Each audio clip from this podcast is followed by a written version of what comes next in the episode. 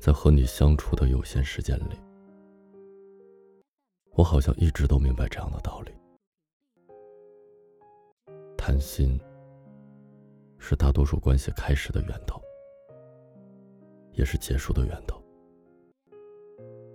一起看一部喜剧电影，就觉得还少了一部悲伤的电影。今天吃了这条街的牛肉面。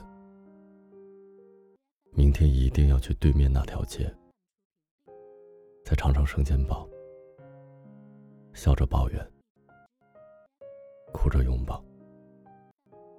情绪的发生总是毫无预兆，却又理所当然。但是结束一段关系，也并不需要一些特定的原因。决定离开的人。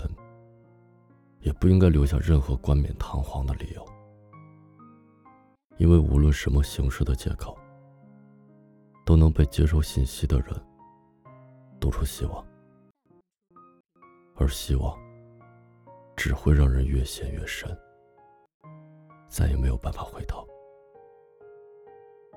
而你的离开实在太过洒脱，让我觉得。我好像连难过的资格都没有。时间可以治愈一切，这句话一点也不假。早上醒来，我不会再下意识的翻身，寻找熟悉的体温。下班回家，我也能开始适应没有光线和声音的房间。朋友无意间提起你的名字。我也不再尴尬，还能笑着接下话茬。可是，一天里，总有那么一两个瞬间，会让我想起你说话的声音，想起有你的时候，然后所有的努力都功亏一篑，回到原点。我买了全新的被单，我把沙发和电视换了一个方向。我把家里所有的毛绒玩具都送给了隔壁小孩。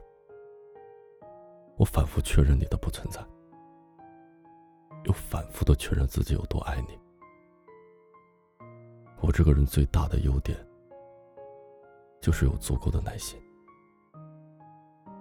停电了，就等电来；下雨了，就等雨停。我等到了你来，又等到了你离开。不过我也不一定是要等你。比如，我今天有点累，有点苦，就决定不等你了。就今天而已，就今晚而已。